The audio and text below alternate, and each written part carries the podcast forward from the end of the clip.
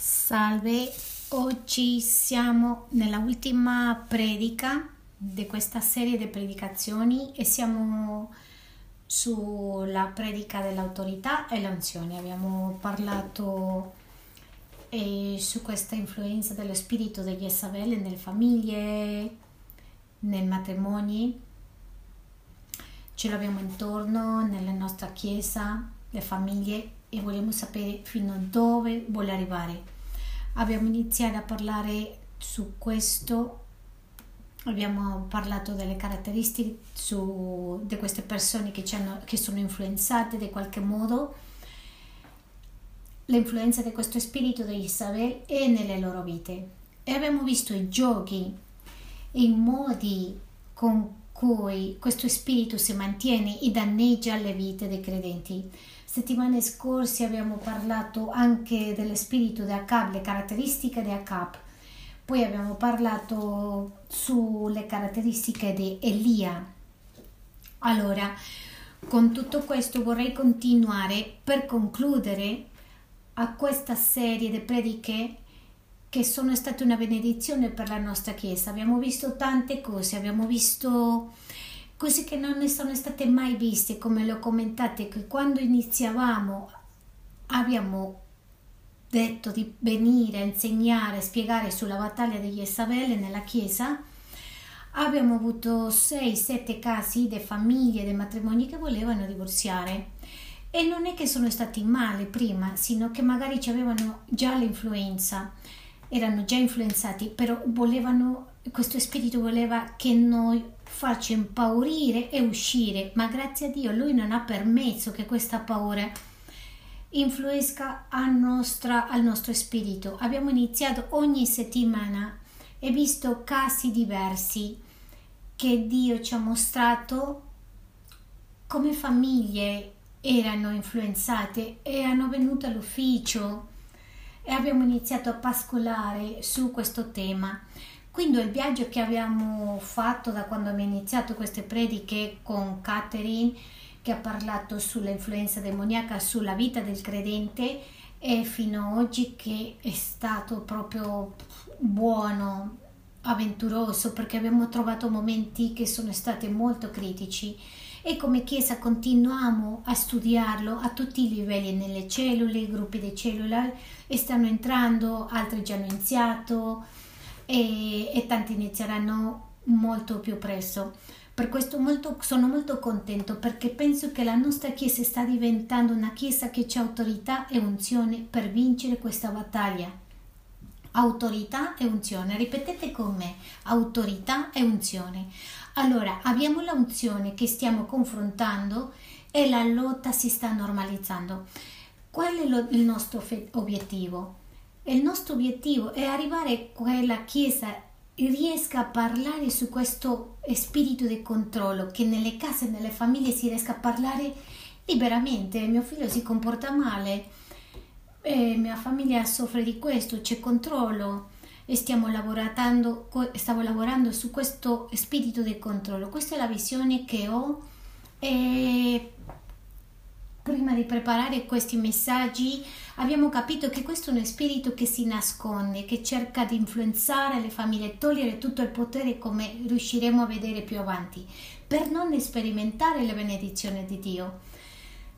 Attraverso lo Spirito Santo e noi esercitare questa autorità in Cristo riusciremo a arrivare al momento quando tutti possano lavorare chiaramente, come si parla dei diecimi, dell'offerta, della un'attitudine cattiva, come si parla del rifiuto, dello stesso modo noi vogliamo nella Chiesa parlare sul controllo, che non sia un tabù, che un genitore parli e dica nella casa siamo influenzati su questo spirito e che non si sentano vergogna e difficoltà su questo aspetto e questo è il nostro obiettivo. E perché questi che sono amici della Chiesa, noi vogliamo che voi arrivate a questo momento di libertà.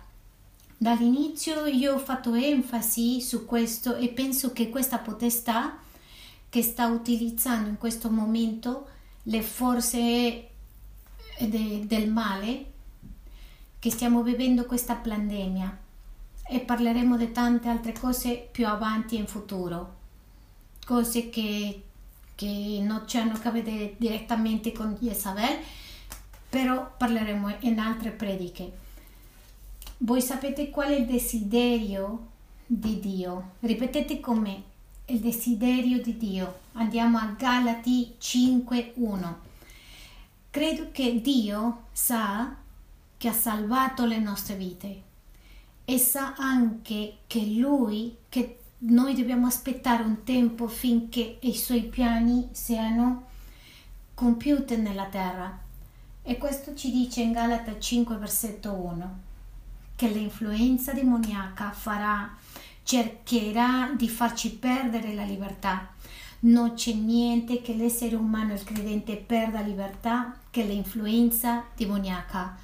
Tanti dei nostri pensieri non vengono da noi, ricordate che i pensieri vengono da tre parti. Uno, nostri propri pensieri, due, vengono pensieri di Satana. E tre, vengono di Dio. E quando i pensieri non sono accordi con la parola, accordi con lo, quello che pensiamo, con quello che pensa Dio, possiamo identificare facilmente che sono influenze demoniatiche, demoniache a volte dici io, non, io sento che non voglio andare in chiesa, che non voglio leggere, è facile identificare che questo pensiero non viene da Dio, sino dalla persona. E l'obiettivo di Dio è che noi rimaniamo in libertà. E l'obiettivo di Dio è che noi rimaniamo in libertà. Ripetete, libertà. E l'obiettivo di Satana invece, dei demoni, e farci perdere questa libertà e non farci godere questa libertà. Allora leggiamo insieme Galata 5:1. Cristo ci ha liberati perché fossimo liberi. E il motivo perché tu sei chiamato e sei qui in chiesa è non per fare amicizia, è per farci vivere in libertà. Libertà di che? Ma non ce l'ho le manette, non ce l'ho le palline di ferro in catene, No, tu e io abbiamo mancanza di libertà, cioè abbiamo schiavitudine nella mente in quello che facciamo, per quello non viviamo a pienitù. C'è gente che vive depressa e questo non è quello che Dio vuole per noi. Dio vuole che noi viviamo una vita in abbondanza. Dio dice Cristo ci ha liberati perché fossimo liberi, però fa una dichiarazione molto importante. State dunque saldi e non vi lasciate porre di nuovo sotto il gioco della schiavitù. Devi mantenere la libertà, devi lottare per questa libertà, si deve mantenere, cercare di mantenere questa libertà. Il modo di mantenersi è mantenersi saldi e non lasciare porre di nuovo sotto il gioco. E il gioco sono i modi che siamo schiavi. Se tu sei schiavo per esempio dell'immondizia sessuale, e il gioco è in quel momento quando ti fa guardare pornografia. E lì parlo ai ragazzi, adulti, tu magari sei influenzato per la menzogna. Quello che fa è farti sentire paura per dire bugie quello che ti dice non metterti in gioco di schiavitù. Andiamo a Galata, è un'altra versione perché voglio eh, fare un'enfasi molto, molto importante. Ascoltate quello che dice. Cristo ci ha liberati per farci godere la libertà. Goderci la libertà. Ripetete più forte, goderci la libertà Dio ci ha liberati per goderci la libertà. Questa è una parola che significa molto per me. Vuol dire che Dio ci ha dato tante benedizioni e vuole che io mi godo queste, queste benedizioni. Dio ci ha dato cose che sono meravigliose, ma Lui vuole che noi ci godiamo. Allora, che cosa ci porta a non godere queste, queste benedizioni? Le influenze demoniache. Sono i demoni, sono incontro di chi noi ci godiamo tutto quello che Dio ci ha dato. È una guerra per non farci tornare a godere queste benedizioni. Tante famiglie cristiane vivono male, come cani e gatti, litigano con figli che sono fuori dalla vita di Cristo. legati a situazioni che sono più in là del loro potere, perché no? Perché c'è un nemico lì che non vuole permettere goderci, che si godano la, le benedizioni di Dio.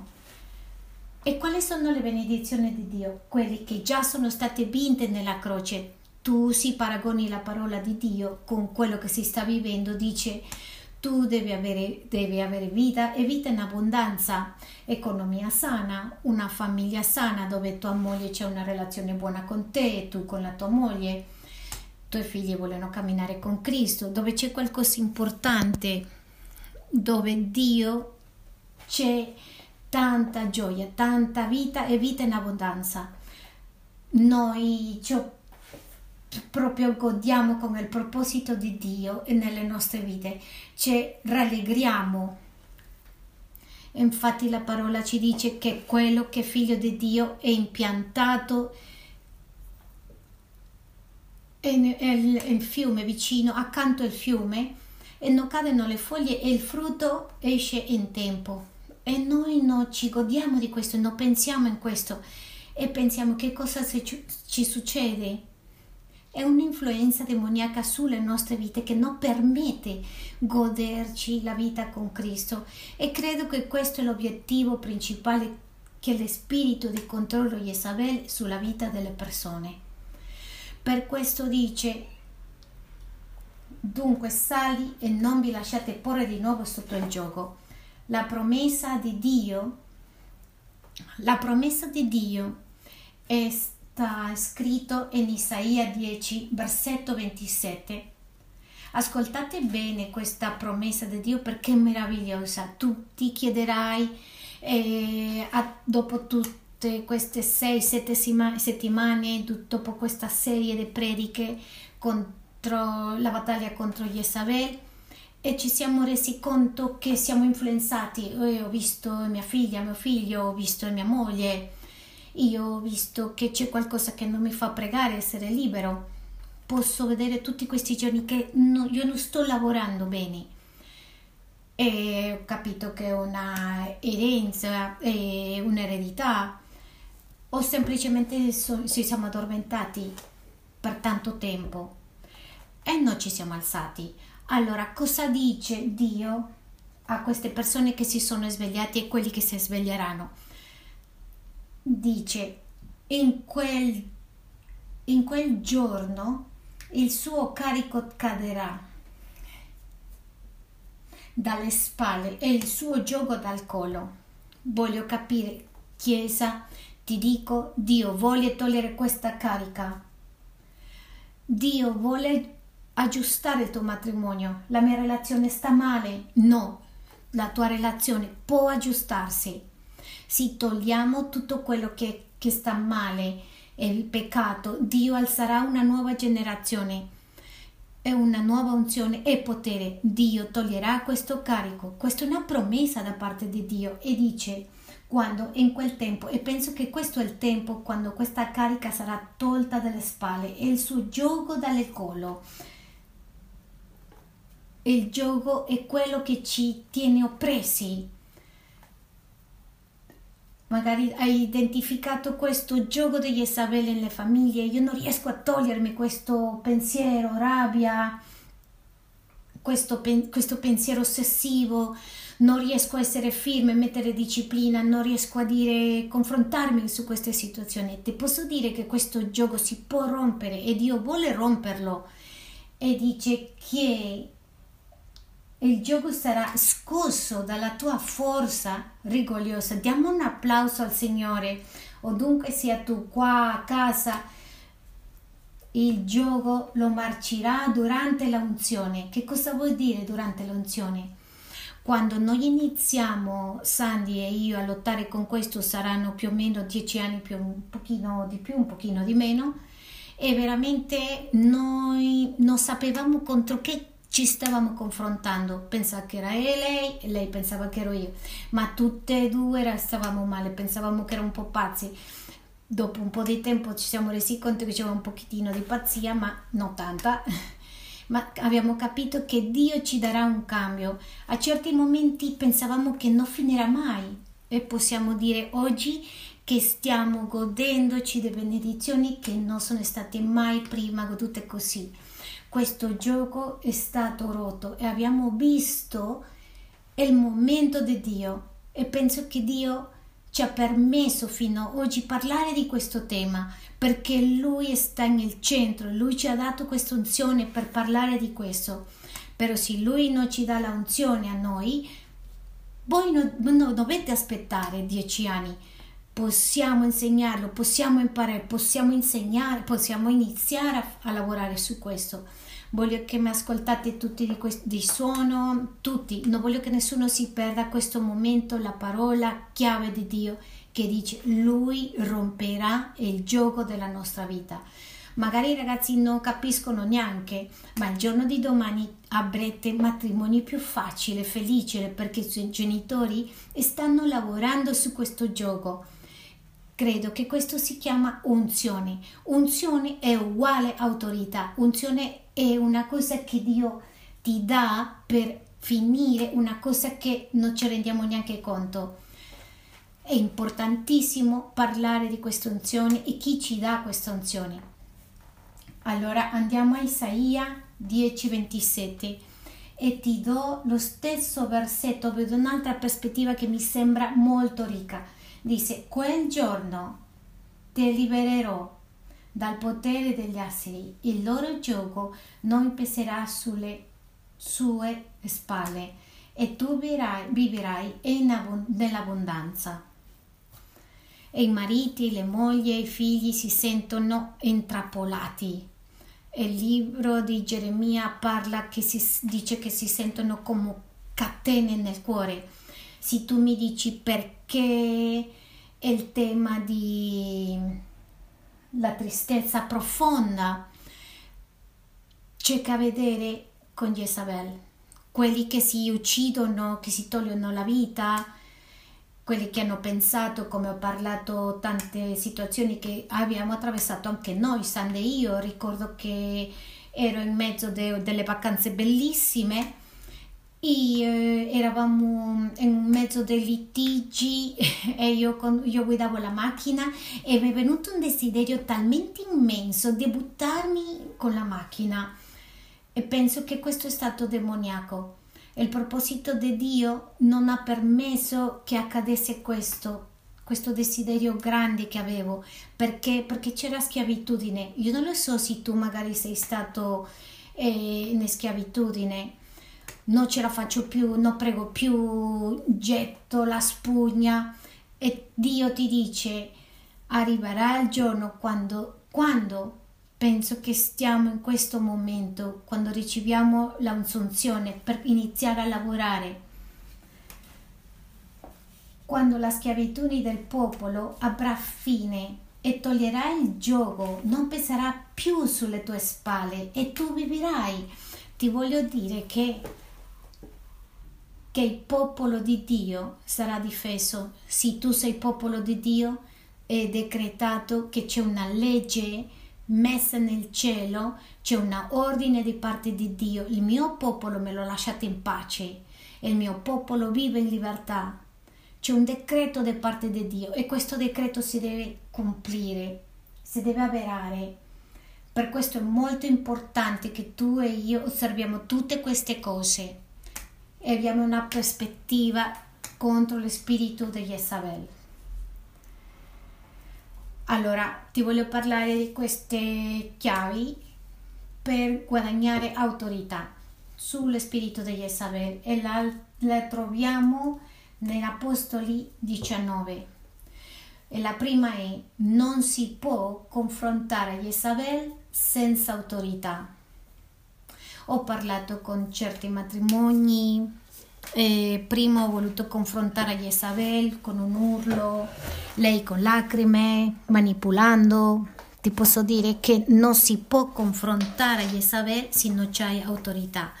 Avere autorità è importante, stiamo confrontando una potestà e faccio enfasi in questo perché è importante finché noi non abbiamo avuto autorità e non, non ci siamo riusciti a parlare di questo.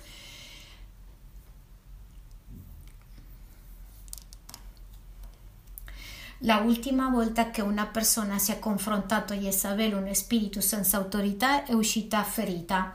Ricordo che una delle cose che ci è successo è che senza autorità abbiamo pascola, pastorato eh, le persone e abbiamo, abbiamo finito male. Però c'è questo spirito che riconosce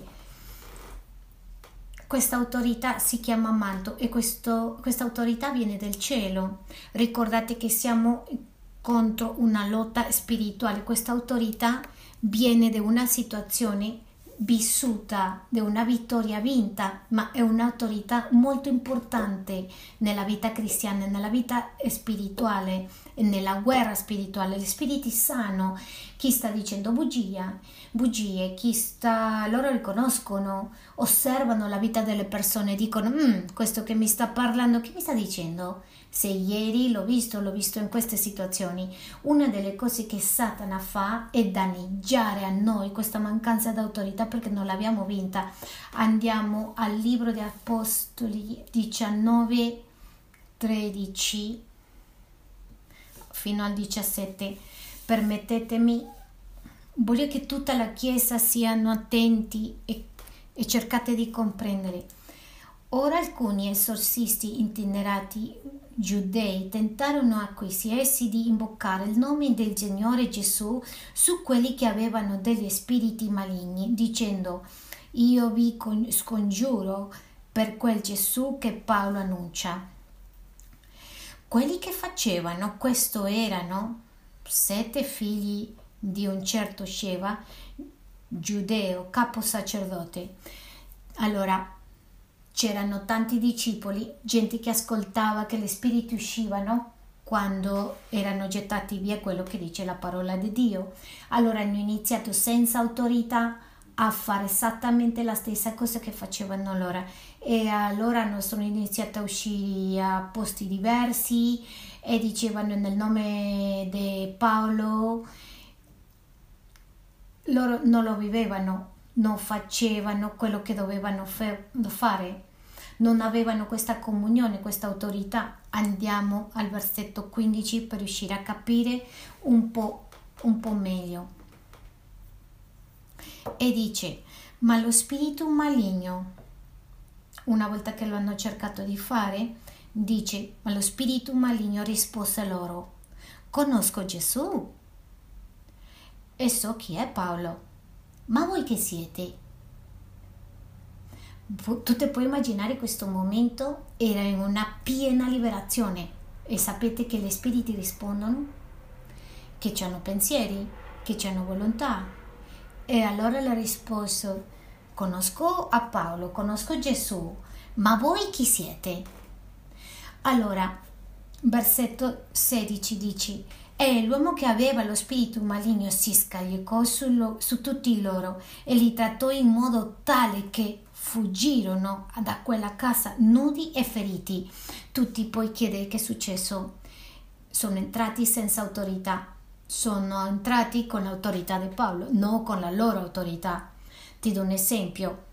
Giorni fa ero io confr- con una coppia e il marito ha capito il problema della situazione, ma non c'aveva autorità è uscito quello che dico io a tagliare teste. Ho detto io oggi metto a posto tutto questo a casa mia. Dopo due o tre giorni è tornato con un grande problema perché non c'aveva autorità. Ho detto che succede? Che tu ancora non hai autorità, devi aspettare. Aspettare che? Aspettare a capire contro chi stai lottando, specialmente contro un'influenza così grande c'è gente che vuole subito andare a tagliare le teste. No, devono avere autorità. È successo a noi in una riunione e siamo usciti con un problema più grande di quello che siamo entrati e, e ci chiedevamo che è successo con noi. Noi stavamo entrando in una situazione che sapevamo che era legittima, una situazione che abbiamo osservato per tanto tempo, ma che è successo perché è scappato via dalle mani sì, noi sapevamo che eravamo nel corretto e che Dio era con noi. Sì, Dio è con noi, ma non era il momento adatto, perché non avevamo l'autorità adatta. L'autorità è supremamente importante per camminare con la vita con Cristo. L'autorità ci dà Dio. Se tu non hai autorità, non metterti in guerra perché uscirai nudi e feriti. Di tutto. Questo le succede alla gente, ci succede quando entriamo senza autorità. Allora il 17 dice, questo fatto fu risaputo da tutti, giudei e greci, che abitavano a Efeso, e tutti furono presi da timore e il nome del Signore Gesù era esaltato. Quando noi abbiamo capito San Dio, mm, un momento, questo non è un gioco, non stiamo con qualsiasi gioco qua, non, non è una guerra normale, questa è un'area spirituale, questa è una fase molto che non conosciamo. Allora la domanda che ti faccio oggi, hai autorità per alzarti? In che si basa questa autorità? In quello che Gesù ha fatto per te, ovviamente, ma ti dico quello che ha fatto Gesù nella croce dobbiamo prenderci per avere autorità. L'autorità è un regalo dato per Dio. Allora, se tu mi chiedi che cosa genera autorità, come avere autorità per lottare contro Jezabel, andiamo al secondo punto. L'autorità per vincere questo spirito deriva dal non tollerare lo spirito di Jezabel.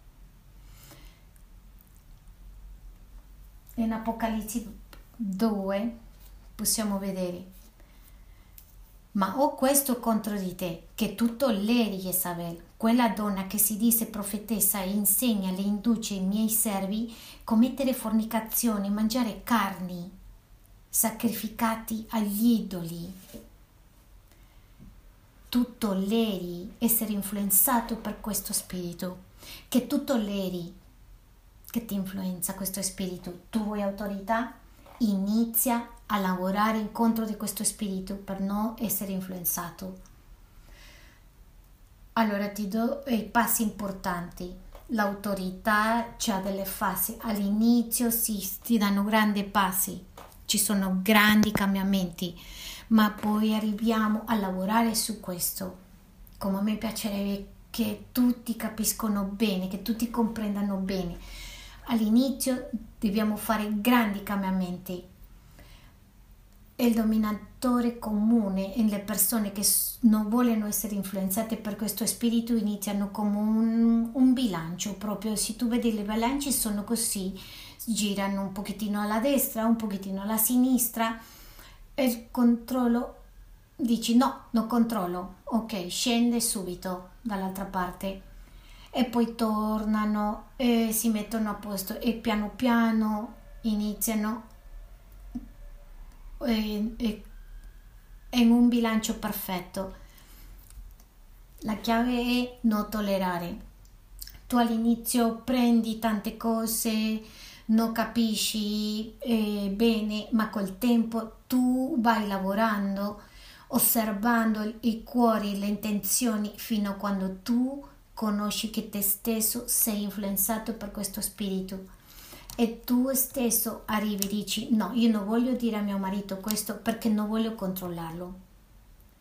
Tu arrivi a prendere decisioni saggi o il marito arriva e dice no, io non voglio fare questo perché non voglio controllare mia moglie. Perché riesci a fare di questo modo? Perché è stato lavorando con il cuore. Allora, il non tollerare a questo spirito inizia a fare grandi cambiamenti e poi sono cambiamenti diretti al cuore. Allora ti dico un'altra domanda. Stai in che fase sei? No, io non ho lo spirito di Isabel o già sei girato? No, io non vado a controllare mai più o se in una fase che mm, devo amministrare, devo parlare con i figli, devo dire la verità, però li controllo, mm, oggi sono andato troppo in giù, no, e comincia la bilancia a mettersi un pochettino a posto. Questo processo deve succedere, allora non pensare che arrivi di un punto in su e in giù, proprio no, tutte le persone che hanno lavorato, che hanno attraversato con lo spirito di Jezabel, incluso noi, con questa influenza, e sono si passa tanto tempo. Queste sono le caratteristiche di Elia, come l'ho detto la settimana scorsa, che lui è entrato in una battaglia per tre anni e lui non sapeva che sarebbe tanto tempo. Io ti posso raccomandare di andare ad ascoltare la predica della settimana scorsa delle caratteristiche di Elia, che ti aiuterebbero tanto. Qui chi non tollera lo spirito riceve autorità. E tu devi iniziare lavorando e renderti conto in che livello sei. Allora andiamo al terzo punto. E il primo è non si può confrontare Jezabel senza autorità. E il secondo è chi non tollera lo spirito riceve autorità. Allora tu devi iniziare a lavorare in casa e dire no, non tollererò più. Nell'ultimo campamento io proprio parlavo col Signore e io l'ho detto dal fondo del mio cuore. Penso che è stato un desiderio che Lui ha messo nel mio cuore e l'ho detto, Signore, regalami lo spirito d'Elia, perché io mi riesco a alzare contro tutto quello che è a capo in me e penso che Dio è stato così generoso con me perché mi ha dato un'unzione speciale per condividere tante cose che volevo condividere nella Chiesa senza perdere la cordura in questo momento. Allora ti voglio portare al terzo punto e che è chi ha autorità è con lui che combatte fino alla fine. Chi lotta fino alla fine riceve autorità. Apocalisse 2:26 ti dice quando Gesù chiede alla Chiesa e dice io c'è una cosa contro di te e che tu tolleri lo spirito di Jezabel tanti versetti avanti, sei versetti più avanti ci dice, ci fa vedere come lottare contro questo spirito per avere autorità. Lui te lo dà tutto, è facile, soltanto devi leggere fino a questo punto. E lui dice, chi lotta fino alla fine, questo riceverà l'autorità. Nel versetto 26 inizia così e dice, a chi vinci e persevera nelle mie opere fino alla, fino alla fine. Il Signore dice a chi lotta, senza lotta non c'è vittoria. Vuoi avere autorità? Deve lottare. Prima non tollerare, ma diventare una lotta. E questo è molto più serio di quello che pensiamo. Questo farà che noi mettiamo lente nel nostro cuore sei influenzata per Jezabel, è più difficile capire e dire sono influenzato. Settimana scorsa l'ho detto, due settimane fa ho detto, lo spirito da cap sono io, lo spirito da cap è la Chiesa e la cap sei tu. Qui la lotta non è pensare la mia moglie ce l'ha, no, è che io ho. E quando io capisco, riesco a capire che io manipolo, quando io riesco a capire che io controllo, Dio inizia a darmi autorità quando io inizio a lottare. Notiamo una parola che dice fino alla fine. Per tu avere autorità, tu devi lottare fino alla fine. Ho visto matrimoni quando ho iniziato a lavorare con le mogli e i mariti, con i figli, e hanno fermato a metà strada, hanno perso tutta l'autorità perché devono lottare più forte arrivare fino, fino alla colpa. Come stai tu, ti chiedo io? C'hai autorità? Hai capito il concetto e hai lasciato? Getti la spugna? No, deve arrivare fino alla fine. Elia arriva alla fine. Lui non vince Jezabel, lui vince contro Acab. Chi vince contro Jezabel è Gesù. Elia ha finito la battaglia, come ha fatto, ha tagliato la testa ai 450 profeti di Baal. Allora, come sappiamo che ha avuto autorità e fino ad oggi possiamo leggere quello di Elia perché ha finito la battaglia, che vuol dire che ci saranno battaglie che tu devi essere forte. Non possiamo accettare questo in casa, non possiamo accettare queste situazioni in casa. Una situazione, vi racconto, la mia figlia Gabi torna dalla scuola lunedì e dice che l'hanno insegnato su un'educazione come un, una donna può essere intrappolata nel corpo di un uomo, una cosa per un bambino di 10 anni è inaudito capire che possono insegnare queste cose a una bambina di 10 anni. Bene, noi non abbiamo vinto la battaglia, il giorno dopo siamo andati alla scuola, abbiamo parlato con i maestri e dire come puoi pretendere che un bambino di 10 anni capisca questo? Sì, quando la gente nella chiesa di 20, 30, 50 anni non capiscono e non riescono a concepire queste cose, quello che dicono magari è una verità per un bambino, no, io voglio togliere la mia figlia di questo. La mia domanda è, ho vinto la battaglia, ho vinto la guerra? No, ma io ho fatto il mio dovere ho lottato contro lo spirito che vuole danneggiare la sua identità. Magari non ho vinto la guerra perché non mi appartiene. Questo le appartiene a Gesù. Prendere il controllo e mettere in ordine in questo momento perché il mondo è testa in giù. Però a me mi appartiene vincere la battaglia. A lui la guerra, a me la battaglia del giorno di oggi e ho dovuto fare il mio lavoro. Quelli genitori che sono disposti a non farsi manipolare, andare fino alla fine, quelle mogli, quelli mariti che sono disposti a fare quello che è corretto, allora lo faranno, arriveranno fino alla fine. Chi prende autorità, quello che lotta fino alla fine, il vincitore contro Jezabel e chi vince a capo non è quello che vince questo spirito così grande. Te l'ho detto tante, tante volte durante questa settimana, perché l'unico modo che rimane nella mente è che come ci possiamo immaginare il globo terrestre coperto per una nuvola grigia, questa è un'influenza demoniaca per, quest- per tutti noi. Come facciamo a vincere questo? Noi andiamo avanti quando guadagniamo autorità, quando io vinco a capo, quando lotto contro il mio capo. Non permetto tutto quello che il mondo mi può dire, quello che devo fare, questa influenza. Tanti o tutti siamo sotto questa nuvole del, della paura. La gente sente paura per questa pandemia che sta succedendo, ma anche perché c'è la paura nell'aria, nelle notizie, in, tutti, in tutti i posti.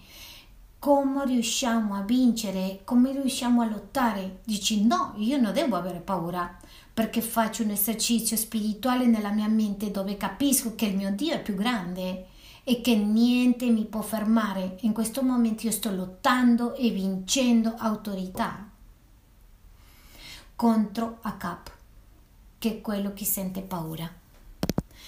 Allora è molto importante che tu capisca questo punto numero 3. Chi ha autorità è con lui che combatte fino alla fine e chi è contro chi lottiamo è contro Acab. Tu oggi devi pensare nella tua mente quelli che sono qua, che sono online, i servitori devono pensare nel cuore in chi, in chi sono Acab, come devo vincere e l'ho detto la settimana scorsa che a Cap si vince quando tu conosci l'identità in Cristo. E se tu non sai chi sei in Gesù Cristo ti posso dire che tu accetterai tutto. Io, se io accetto e non so chi sono in Cristo io accetto quello che è successo nella scuola questo è lo moderno, devo accettare, sto zitto e basta, ma come so chi sono in Gesù Cristo mi posso alzare e dire un momento, questo non è corretto, lo so chi sono io e lo so che mia figlia è una, una bambina e che lì non è un corpo di un uomo dentro di lei, che questo è un problema psicologico, una scelta sessuale che fa ogni persona. Beh, ma non le possono imporre a mia figlia perché ha 10 anni e non riesce a capirlo, ma parlate con me e io ho la capacità e pensiero per capire. Come, come ho capito questo? Perché ho identità. Perché ho una identità, posso lottare. Tu hai bisogno di conoscere chi sei. Elia sapeva chi era io, e lui ha detto io so chi sono, io vivo in Giova. Lui è il mio padre, lo so chi è Giova e lui si alza e dice lo corretto. Tu guardalo dal punto di vista del tuo matrimonio, come papà, come figlio. Io non devo manipolare, lo so chi sono io, io posso aspettare che Dio mi risponda. Non lo so se mi faccio comprendere. Amen. Allora andiamo al quarto punto e lo troviamo nello stesso versetto però nella seconda parte in Apocalisse 2 versetto 26 chi, chi obbedisce chi lotta fino alla fine riceve autorità e chi ubbidisce fino alla fine riceve autorità. Darò potere sulle nazioni. Gli darò autorità, gli darò potere. Guardate quello che dice il Signore. L'autorità è una cosa che viene dal cielo, ti ripeto. Non c'è una persona che ha autorità per fare qualcosa che non ha dato il cielo, che non ha dato Dio tu dici, eh, ma io quando ero adolescente facevo queste sciocche. No, tu devi guadagnare l'autorità morale facendo il ruolo corretto. Io spero tanto farmi comprendere. Allora, la prima fonte d'autorità è sottomettersi all'autorità divina. Tu devi obbedire come un marito devi obbedire. Ah, pastore, che la mia moglie non si sottomette ma di, tu devi leggere la, l'altra parte che i mariti devono sottomettersi all'autorità di Dio. La Bibbia dice mogli sottomettersi al tuo marito, ma il tuo marito devi sottomettersi a Cristo. Ed è più difficile sottomettersi a Cristo che la moglie sottomettersi al marito. Per questo una persona riceve autorità quando si sottomette autorità è lì che riceve autorità. E lì riceve a chi deve essere pastore, ma i miei figli non si, non si sottomettono. No, se tu non, sottome, non ti sottometti ai pastori. Mm.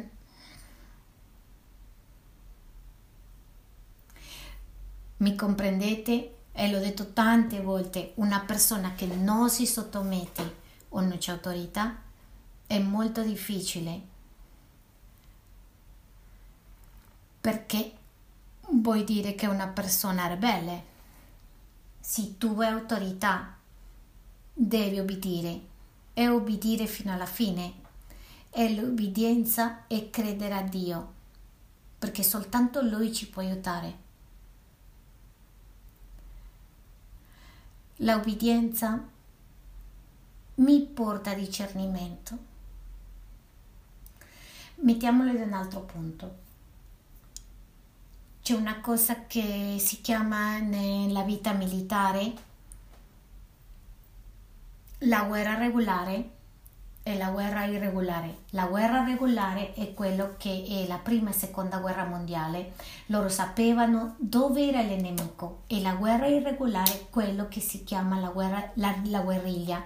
La guerriglia è dove non si sa chi è il nemico. Per questo hanno perso la guerra di Vietnam perché è una guerra irregolare. Non, sapie, non sapevano chi era il nemico. La guerra spirituale è una guerra irregolare dove non lo sappiamo chi, come è il nemico.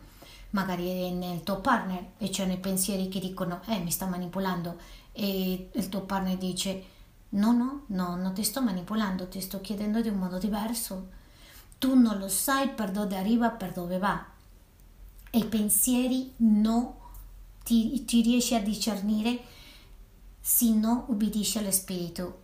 E lo Spirito Santo, una delle caratteristiche è che ci può guidare, ma non ci può guidare se noi non ubbidiamo.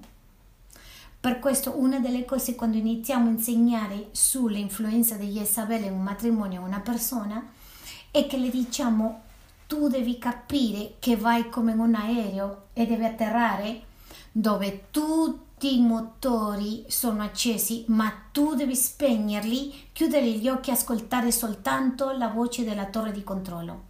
Perché?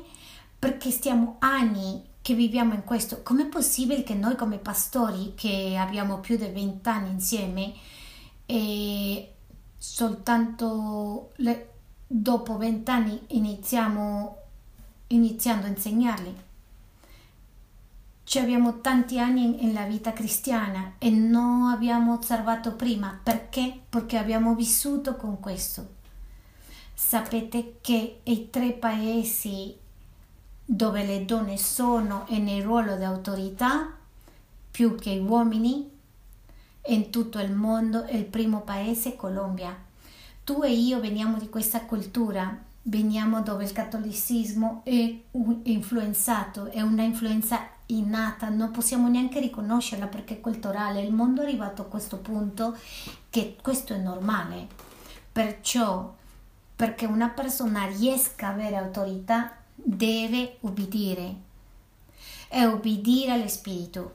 E tante volte ubbidire e sederci come abbiamo avuto in tante pascolari. Non vedo, che non capisco, ma sapete, io metto in pratica, adesso lo vedrò questa persona è riuscito a lavorare, ma tanti altri dicono no, no, non riesco a vedere, io non credo, perciò tornano e cadono nello stesso sbaglio. E matrimoni che passano e continuano sotto questa influenza jezabelica perché non obbediscono, non hanno avuto autorità. E questo gio- gioco non va via. Per questo, Chiesa, dobbiamo capire che per avere autorità e unzioni dobbiamo ubbidire. L'obbedienza è essenziale proprio. Allora ascoltate, ubbidire fino alla fine. E non ti sto parlando di ubbidire così, non sono ubbidiente, mi mancano cose, no, io ti sto parlando dell'obbedienza soprattutto in questo senso, di obbedire a Dio, di obbedire che Dio ti sta parlando. Tu hai bisogno di fare tanto, tanto attento e nel cuore e nel, nelle orecchie. Cosa le diciamo alle persone? Immaginate che siete sull'aeroplano e, e spegnete tutti i cinque sensi perché tutti dicono altre cose. Tu hai bisogno di ascoltare la voce di controllo. Da giro, siro, chiudo, no, scendi, scendi, scendi a terra. Questa è l'autorità dell'obbedienza. Per questo è importante ascoltare con obbedienza. Chi ubbidisce fino alla fine e chi prende, riceve autorità. Ci mancano soltanto due e finiamo. Chi raccoglie questa autorità? Chi può guadagnare questa autorità? Il quinto punto che lo troviamo in Apocalisse 2:27 che dice chi governa con legittimità, equità, fino alla fine guadagna autorità lotta, vince. Allora, la caratteristica è fino alla fine. Dovete lottare, finire alla fine, non lasciate la battaglia a mezza, a mezza via, a mezza strada, perché l'nemico tornerà a danneggiare e ti chiederai che è successo. No, non hai finito la battaglia ho lasciato pochi re, pochi pecorelle lì, il re Saul, per dare una, un'offerta a Dio. No, tu devi andare fino alla fine, fare quello che devi fare, è il tuo ruolo corretto, se tu sei deciso a fare quello che devi fare o arrivare al punto dove tu devi capire quello che devi capire. Per questo chi riceve autorità e chi governa con legittimità, equità fino alla fine. Te lo spiego. La lotta contro Jezabel, spirito, questa influenza è una lotta che cerca a vedere con la tua autorità come figlio di Dio. I demoni vogliono che tu smetti di esercitare questo libero arbitro con un pensiero, con questo pensiero che faccia per te. Te lo ripeto di un altro modo.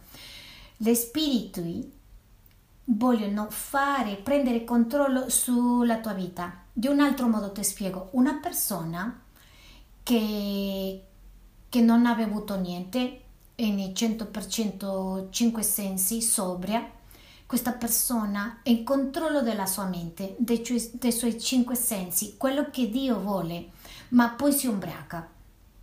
E quando si ubriaca perde i cinque sensi.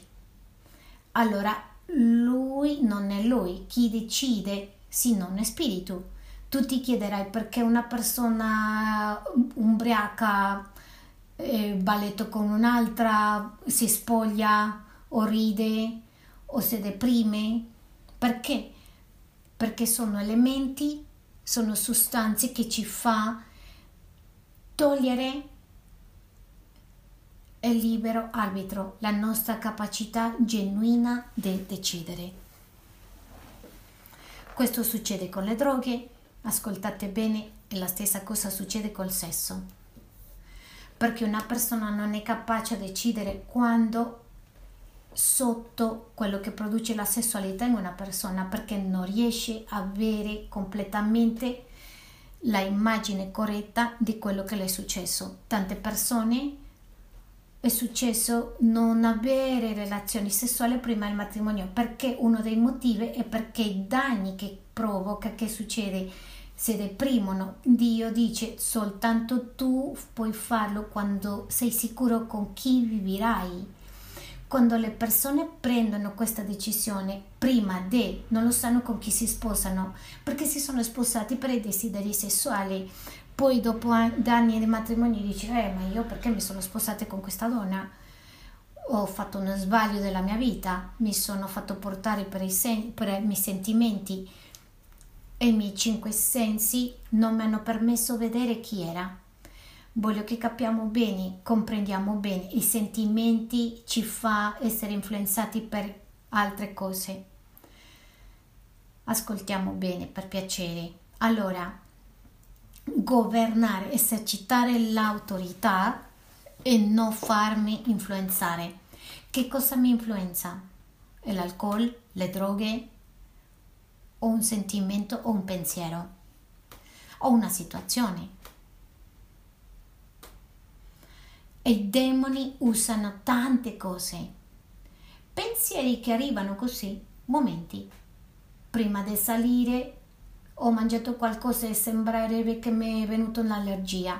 Quando mi sono guardato nello specchio ho detto no, non riesco a salire, a parlare, a dare la predica. Non lo so se si rese conto che mi sono preso una, una pastiglia per farmi togliere questa allergia. Occhio, mi diceva no, non puoi predicare oh che pena mio figlio è così bella io non la posso disciplinare mi piace tanto la mia figlia questo è spirituale non esercitare la, tu, il ruolo come papà l'autorità come papà come una persona può ottenere autorità quando esercita il libero arbitro allora dice dice la parola di Dio, dice come anch'io ho ricevuto potere dal Padre mio, gli darò la stella del mattino ed egli reggerà con una verga di ferro e le frantumerà come bassi d'ariglia. Un giudice deve essere equitativo in tutti i sensi. Se una persona dice la legge che deve andare in carcere, in prigione, 10 anni, allora deve andare 10 anni. Questo significa fare le cose giuste, esercitare l'autorità. Allora ci dice, governeranno, governeranno con una verga di ferro della frattumerà come vasi d'arsiglia, come anch'io ho ricevuto potere dal Padre mio e gli darò la stella del mattino. Quando tu eserciti l'autorità come marito, come moglie, come pastore, correttamente esercitare l'autorità è esercitare a base di convenienza? No. Ci sono mogli che hanno tutta l'autorità con i mariti per fare certe cose, ma per fare qualcosa devono piangere, allora manipolano. Questo è farlo illegittimamente. Ci sono figli che fanno proprio capricci per vincere, devono fare ribellione. Questo stanno reggendo illegittimamente e Jezabel sempre lavora su questo, fa le cose illegittimamente. Per questo chi ha autorità e chi è disposto a governare, a esercitare il ruolo correttamente equitativamente. Non lo so se mi sto facendo capire e spero tanto che voi comprendete. Per favore scrivete nel chat i commenti, però ti voglio dire che questo sta succedendo. Lui dice, quando governate con autorità legittima, riceverai il potere dal Padre mio e gli darò la stella del mattino. Che cosa vuol dire? Che una persona che non si sottomette ai genitori, a quello che deve essere, come si può sottomettere alla Chiesa? Ma se una persona che non governa non sarà coperta per Dio correttamente, si fa quello che deve fare. Dio ci copre nella Chiesa quello che faccio io, conform- si faccio quello che sta con la sua parola ma lui avrà misericordia, ma non farà se io lo faccio cose sbagliate. Se non mi sottometto. L'autorità si riceve soltanto se sono ubbidiente. C'è scritto. Credo che per questo motivo arriva la quinta caratteristica, il quinto punto che una persona c'è autorità e unzione. Allora, la sesta e con questa finiamo. E penso che la sesta caratteristica che la unzione è l'amore. Il segreto della grande unzione è l'amore. Pastore, però per amore io non disciplino i miei figli. No, no, tu non disciplini i tuoi figli perché non è amore, per ignoranza o perché sei una capo. Quando deve disciplinarli, deve disciplinarli. Mi faccio capire? Noi confondiamo l'amore con un sentimento de, ma questo non è amore. La Bibbia dice che quello che ama disciplina. Siamo chiari?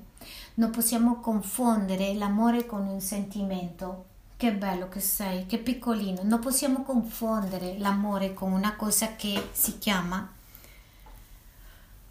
ammirazione, no? E contemplazione, quello che facciamo con i figli. Ah, che bella che sei, sei bellissima oggi. Sei bella, ma io non ti disciplino, non ti correggo.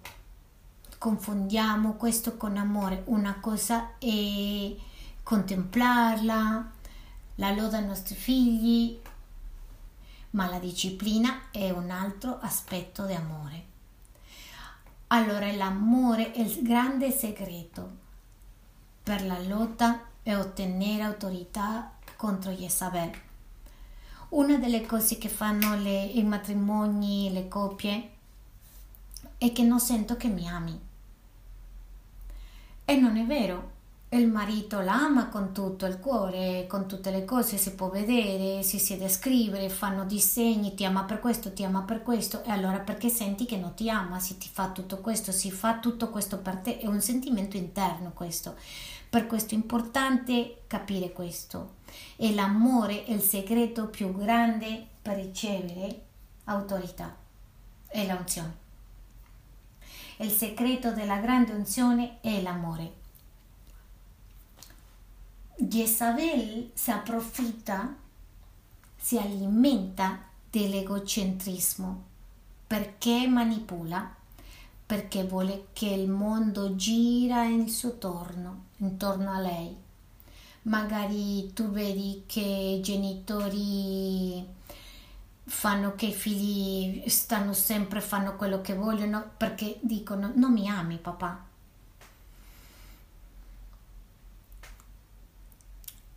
stai imparando. Andiamo un attimo alla prima di Giovanni 2. Nell'amore non ha paura, perché nell'amore non c'è paura, anzi l'amore perfetto caccia via la paura. Jezabel si alimenta dell'egoismo, Elia si alimenta dell'amore di Dio. Vediamo una cosa, Jezabel sente che le manca, Elia sente che c'è per dare. Acab sente non si può, mi manca una vigna, mi manca questo, voglio piacere. Elia dice io tanto per dare, dare, dare. Vedi qual è la diversità dell'amore? Jezabel vuole che uno, che il credente, si centra in se stesso. Elia vuole che il credente si centra in Gesù Cristo. Jezabel egocentrico, Acab egocentrico, Elia è cristocentrico. Perché Elia è cristocentrico? Per l'amore. Jezabel si alimenta di idolatria e idolatria è non conoscere Dio. Jezabel si alimenta o Acab si alimenta del desiderio di ottenere i suoi bisogni, di esaurire i suoi bisogni. Se tu ti chiedi perché Jezabel è in questa situazione è che non può, è che non può, non, non ci riesce perché non c'è l'identità. Con l'identità di Gesù Cristo arriva un pacco. Ascoltate bene questo che ti dico. Quando tu conosci Gesù Cristo arriva un beneficio. Sai qual è? E l'amore di Cristo è stato versato nei cuori. Non dice che è stata una gocciolina. No, non è stata una goccia. Ha detto che è stato versato tutto versato nei cuori delle persone. E ti dirò una cosa molto importante adesso, ascoltate quello che dice, nell'amore non c'è paura, anzi è l'amore perfetto caccia via la paura, perché chi ha paura teme un castigo, quindi chi ha paura non è perfetto nell'amore. Ti dico cosa significa per tutte le persone che in qualche momento siamo stati influenzate per lo spirito di Jezabel, dobbiamo capire che nell'amore non c'è paura. Se mi chiedete oggi, nella poca o tanta esperienza che ho, se una persona è influenzata fortemente più che altre, è perché non si sente amata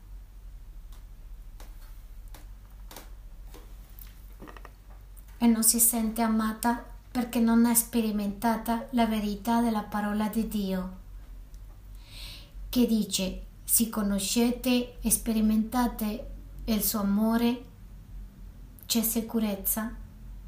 E quando la persona dice mi sento così amato, mi sento che sono un albero impiantato vicino al fiume, che i suoi foglie non cadranno e io sono questo albero che darà frutto nel suo tempo.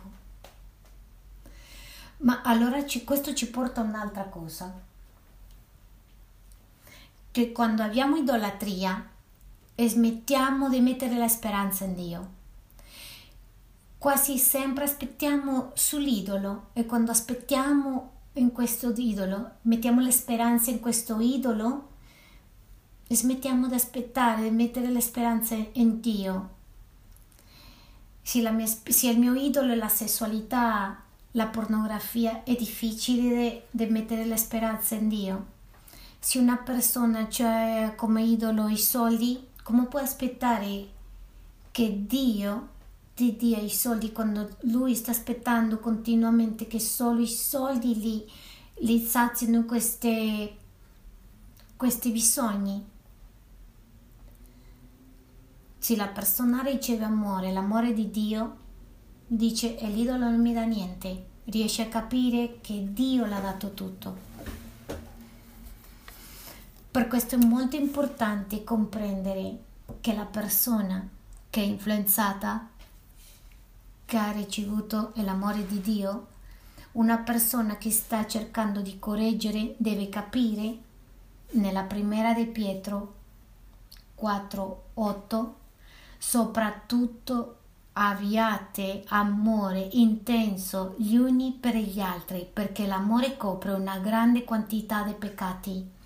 Pastore, ma tu hai detto che dobbiamo finire la battaglia, ma e l'amore significa essere forte, non è debolezza. Non dobbiamo confondere l'amore, dobbiamo imparare a capire e pensare correttamente. E l'amore è forza, essere forti, essere fermi. Quelli che entriamo a correggere lo dobbiamo fare con amore ogni volta di più. Perché nella pratica dell'amore puoi dire ti amo con tutto il mio cuore, ma non, è, non stai facendo le cose corrette. Ti voglio bene, ti amo, ma non può continuare così queste cose. Non posso continuare a diventare, a fare finta che non sta succedendo niente, a non vedere. Ci dobbiamo sedere, parlare. La parola di Dio dice un'altra cosa e non te lo posso permettere. Questo amore. Ti invito a alzarti, mettiamoci in piedi, la gente che è in casa, online, mettiamoci, alziamoci in piedi un attimo con un cuore aperto. Spirito Santo, oggi veniamo davanti a te come Chiesa,